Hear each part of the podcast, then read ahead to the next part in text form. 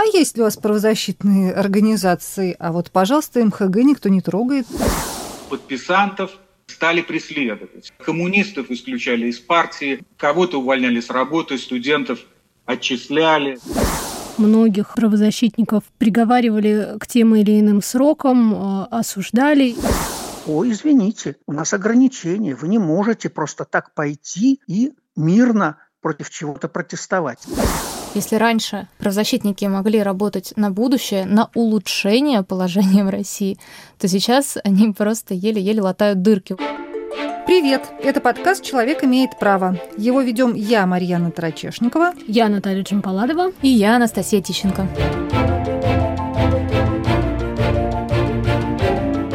На днях, в середине мая, Московской Хельсинской группе, старейшей российской правозащитной организации, исполнилось 45 лет. И мы выбрали эту дату как повод для того, чтобы поговорить об истории правозащитного движения в Советском Союзе и в России, о том, каково сейчас живется некоммерческим организациям, особенно занимающимся правозащитой, о правах человека и о том, какое значение они имеют для жизни каждого из нас. И помогут нам в этом разговоре сопредседатель Московской Хельсинской группы Вячеслав Бахмин, координатор общественных компаний МХГ Николай Кретов, историк Геннадий Кузовкин и член Московской Хельсинской группы Илья Шаблинский. Московской э, хельсинской группе 45 лет, но на самом деле правозащитное движение в России началось значительно раньше. И людей, вовлеченных в это движение, их еще многих называли даже сначала не правозащитниками, а диссидентами, куда больше. И самое интересное, что история правозащиты на самом деле тесно связана с историей литературы нашей страны. А, меня это очень удивило, и я считаю, что лучше об этом расскажет историк Геннадий Кузовкин. Общественная жизнь в России, в СССР была тесно связана с литературным процессом. Первые правозащитные выступления, они оказались с ним теснейшим образом близки. Зорницей этого стало дело Бродского. Запись процесса над поэтом, который составила э, литератор и журналист Фрида Вигдорова, распространилась в издате, попала за границу и произвела мощное впечатление. Следующим актом, который уже приближает нас к отсчету начало правозащитного движения стало тоже литературное событие. Были арестованы писатели Андрей Синявский и Юлий Даниэль, которые решили избежать советской цензуры и стали публиковаться под псевдонимами на Западе. Это был 65 год, и молодой математик, который сам прошел арест и ссылку, Александр Есенин-Вольпин, решил провести акцию в центре Москвы для того, чтобы привлечь внимание к предстоящему суду над писателями. Эта акция э, получила название «Митинг гласности». Она продлилась э, очень недолго. Плакаты, которые были подняты, были практически мгновенно вырваны из рук организаторов э, демонстрации. Они были задержаны. Но на этих плакатах было написано «Уважайте Советскую Конституцию». Во-первых, очень важно, да, что лозунг был «Уважайте Советскую Конституцию». Они уже тогда отстаивали именно права человека, прописанные в хоть каком-то документе.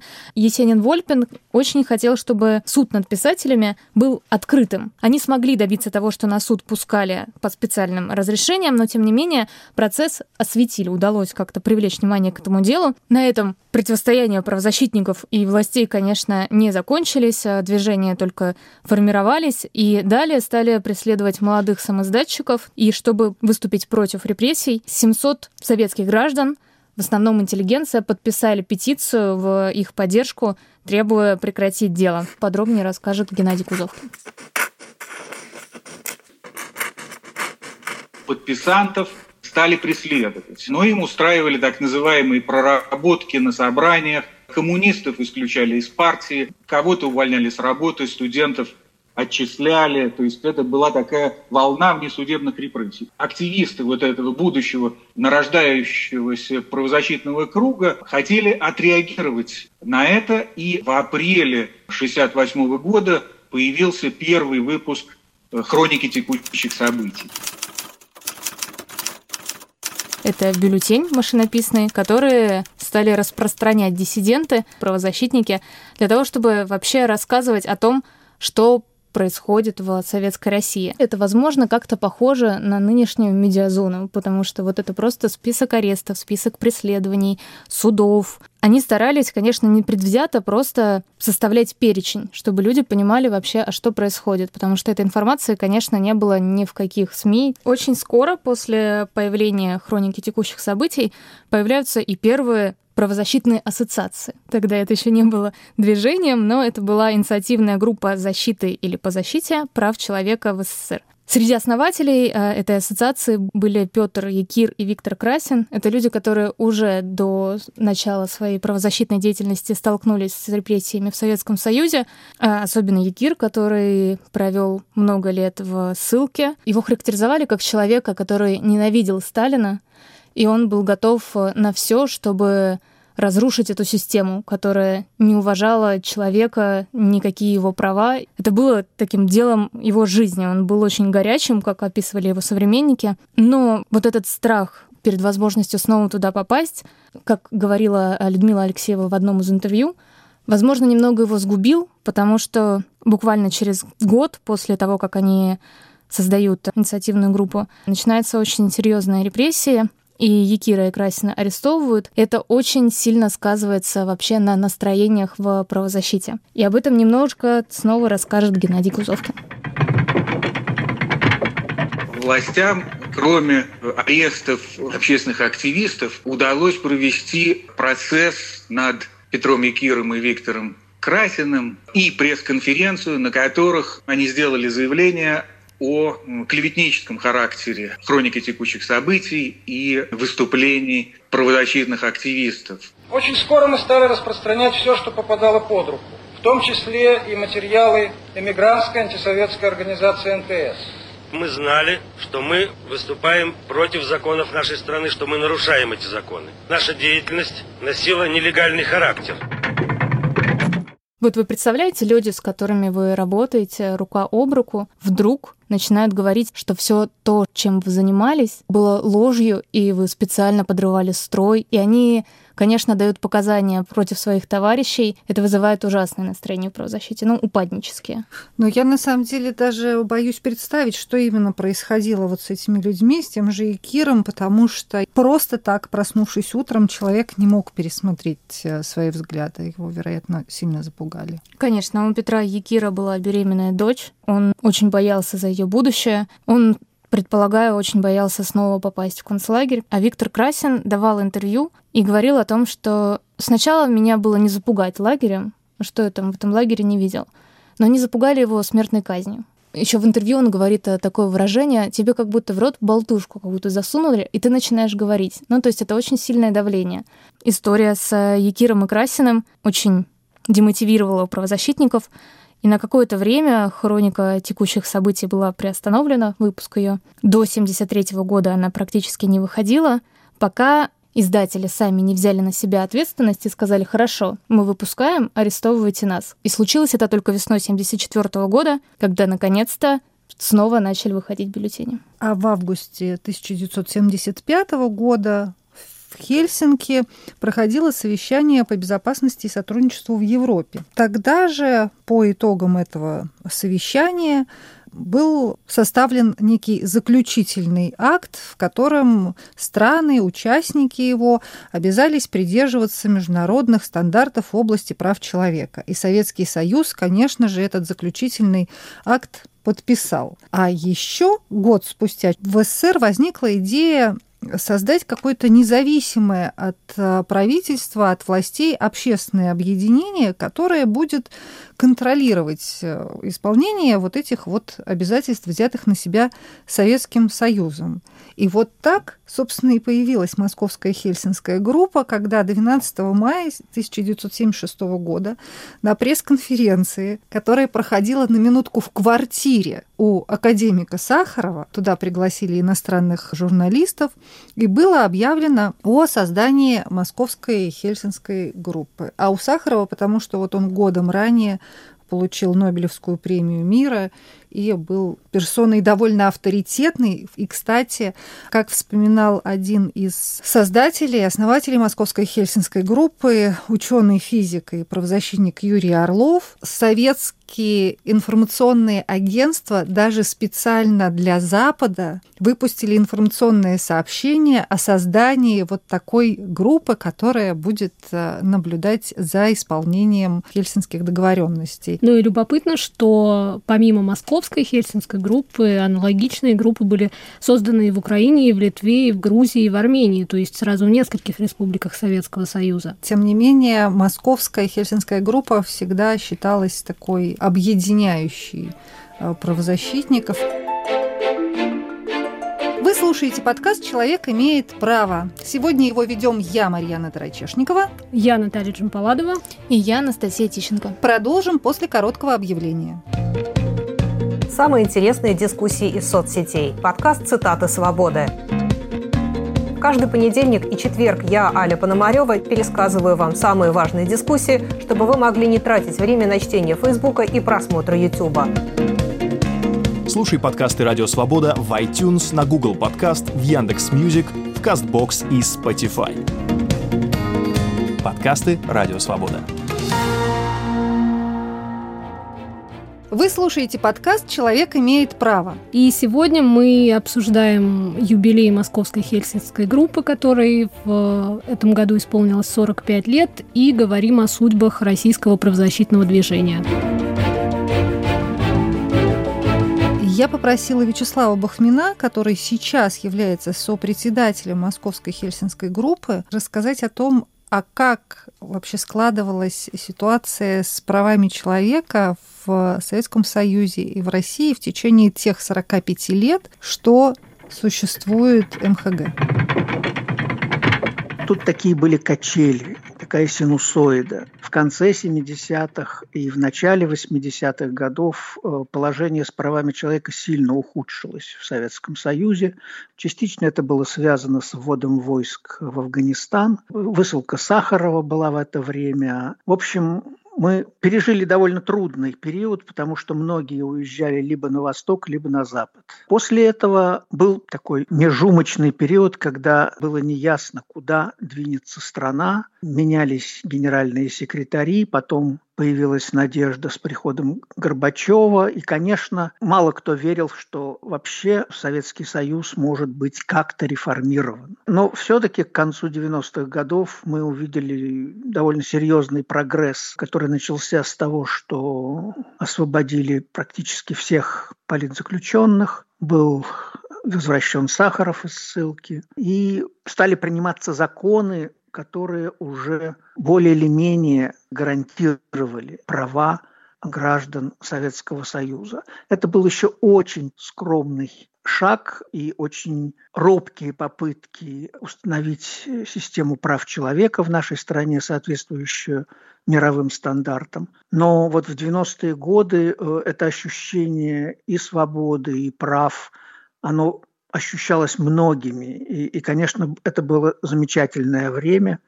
Наверное, вплоть до 95 -го года, когда началась чеченская кампания, и когда это ощущение свободы, эйфории и демократических изменений в стране, оно начало меняться а потом выборы 96 -го года. Постепенно, постепенно мы стали терять то, что не успели приобрести как следует, а именно свободу и демократию. За последние 20 лет ситуация сильно изменилась, и сейчас она больше напоминает поздний Советский Союз, чем раннюю Россию.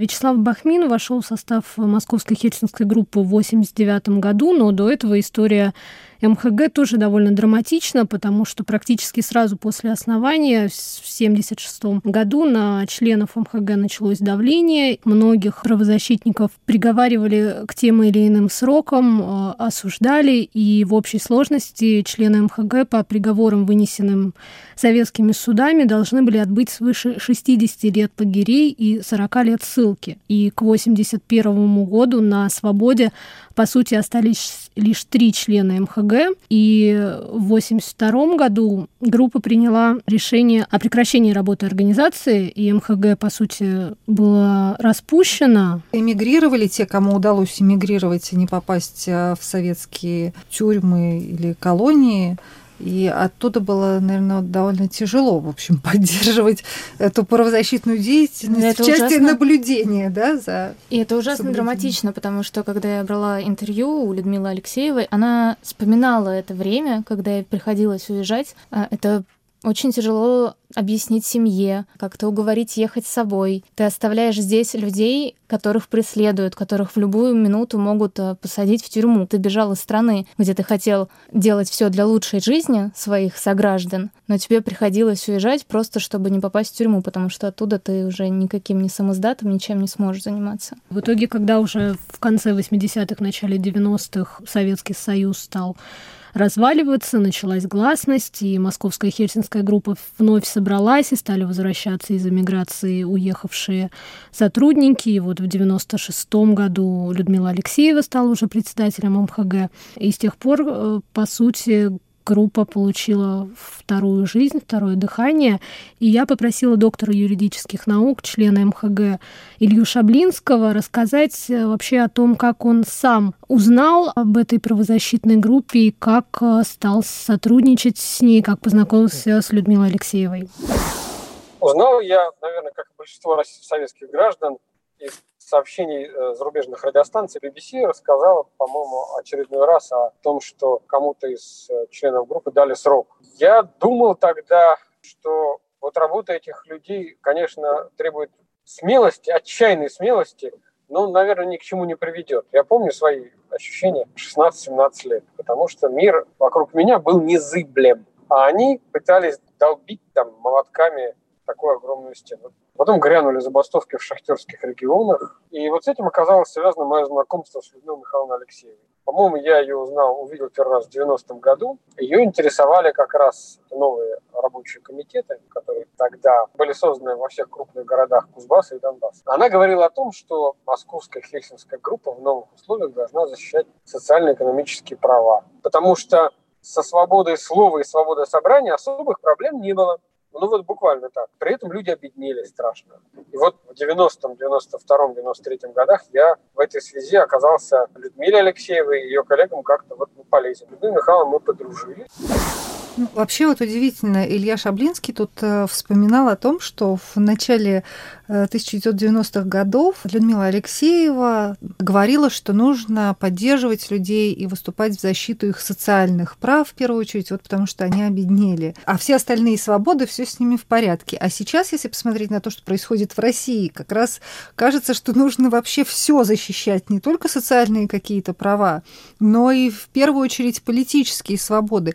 Причем, что удивительно, многие люди вообще, вообще никак не ассоциируют свое какое-то экономическое положение, социальное с какими-то там правами человека. И я попросила Вячеслава Бахмина ответить, почему так происходит и почему, собственно, важно, чтобы в стране была, например, свобода слова. Людям, конечно, очень важны не абстрактная свобода слова или свобода манифестаций, демонстраций, которые записаны в Конституции. Они не понимают, зачем это им, но они очень четко понимают, что у них есть какие-то свои права. Например, право на здравоохранение, право на образование, право на нормальное отношение чиновника к ним, право на экологические какие-то вещи, чтобы их не травили в каких-то городах. Да? Это люди понимают. И за это, мы знаем, они выступают и устраивают демонстрации, акции и прочее. Но как только они начинают устраивать демонстрации или против этого всего протестовать, они начинают сталкиваться с тем, что, о, извините, у нас ограничения, вы не можете просто так пойти и мирно против чего-то протестовать. Надо сделать то-то, то-то, то-то. И, как правило, им никто не дает такое согласование. И тогда только, возможно, люди начинают думать, подождите, у нас же вроде бы и свобода демонстрации есть, у нас есть э, в Конституции записано право на выражение своего мнения, почему вы мне этого не даете? Но до этой стадии надо еще дойти. И это тоже некоторое развитие требуется, чтобы люди, которые начинают чувствовать себя ответственными за то, что происходит в стране, они всегда постепенно начинают сталкиваться с этими ограничениями прав и свобод. И как только они начинают с этим сталкиваться, то эти движения, которые никакого отношения к политике не имеют, они постепенно начинают политизироваться. Потому что когда их начинают разгонять ОМОН, они понимают, что ОМОН-то он не сам по себе пришел. Его послали власти. Постепенно люди начинают понимать и учиться и чувствовать, почему свобода слова свобода демонстрации, свобода передвижения – это очень важные базовые права человека.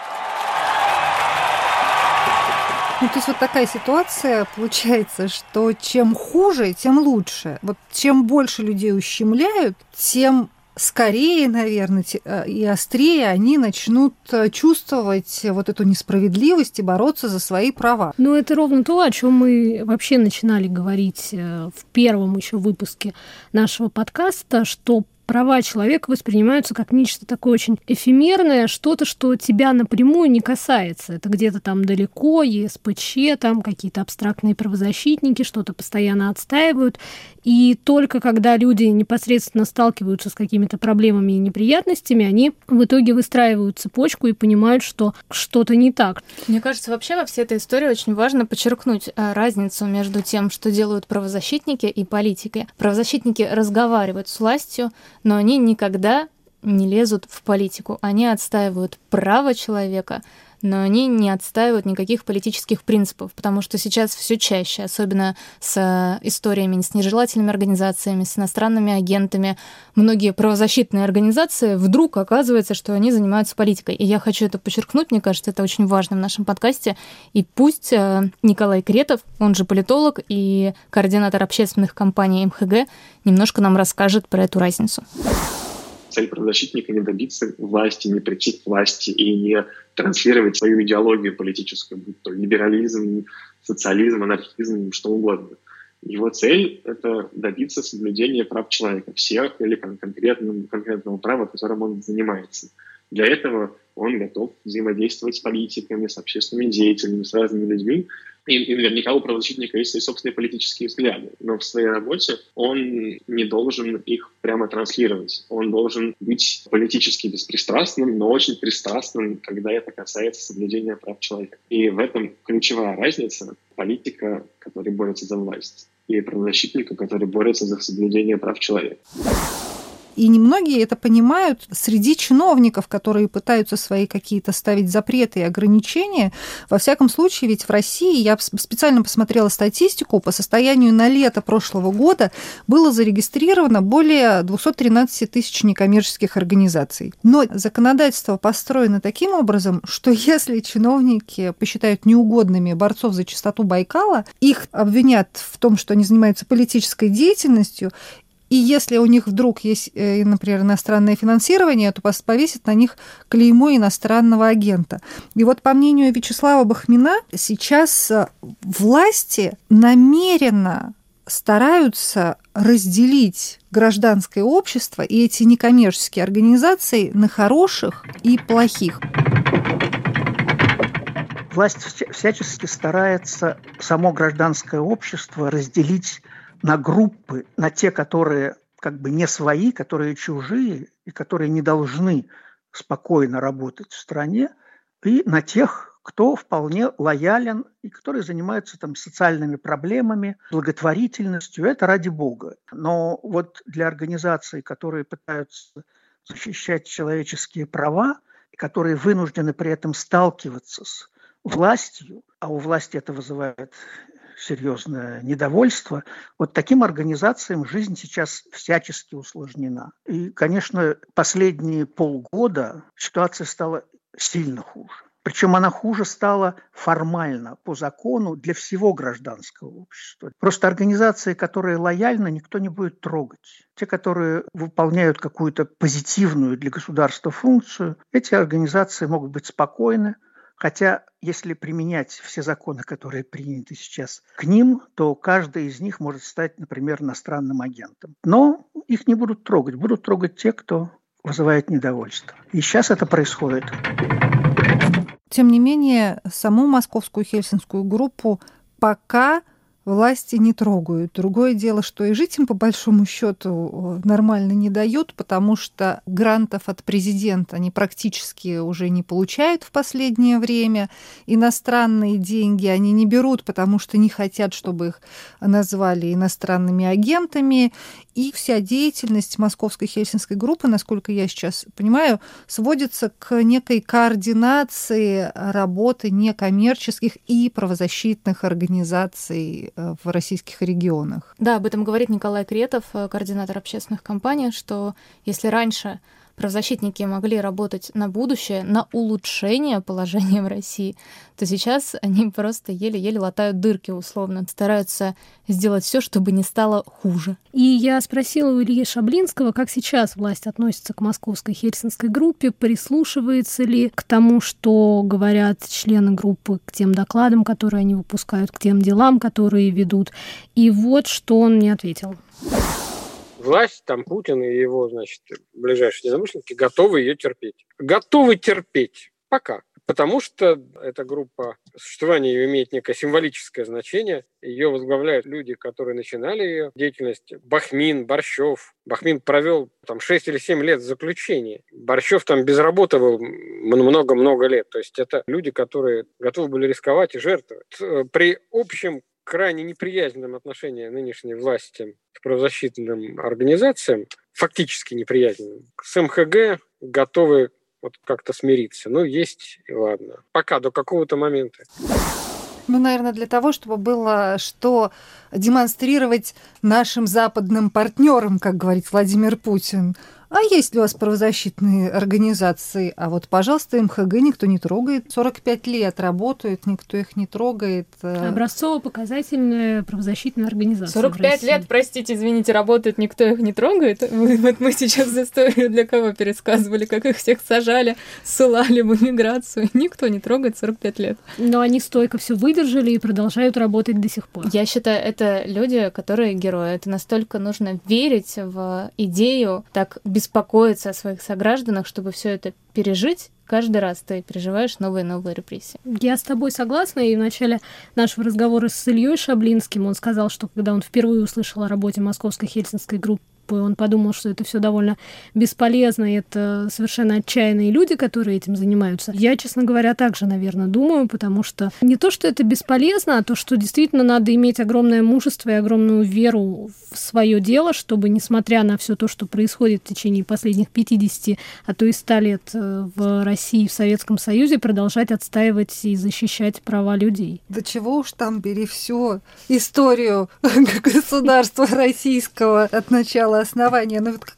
интересно все-таки история складывается и так закольцовываются некоторые вещи. Вот 12 мая 1976 года, 45 лет назад, на квартире академика, Нобелевского лауреата Андрея Сахарова было заявлено об учреждении Московской Хельсинской группы, которая будет наблюдать за тем, как власти э, исполняют э, Хельсинские соглашения, в том числе и как соблюдают права человека. А 17 мая 2021 года российские власти фактически срывают выставку, приуроченную к столетию Андрея Сахарова в Москве. Да, она должна была состояться на Чистопрудном бульваре, но Департамент культуры Москвы сказал, что контент не согласован. И казалось бы, какое все это отношение имеет к правам человека? Это был подкаст «Человек имеет право». Его вели я, Марьяна Тарачешникова. Я, Наталья Джампаладова. И я, Анастасия Тищенко. Наш подкаст можно слушать на основных подкастовых платформах. Это Apple подкасты, Google подкасты, Spotify, CastBox, Яндекс.Музыка, YouTube, а также на сайте Радио Свобода. Подписывайтесь на нас, ставьте лайки.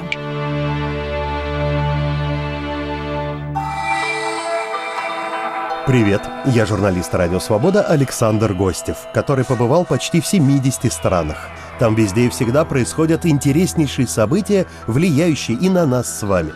Как именно? Об этом подкаст «Атлас мира». Я делаю его вместе с моим коллегой Ярославом Шимовым, знатоком Европы. Слушайте и подписывайтесь в агрегаторах подкастов в Apple, Google, Spotify и в других приложениях.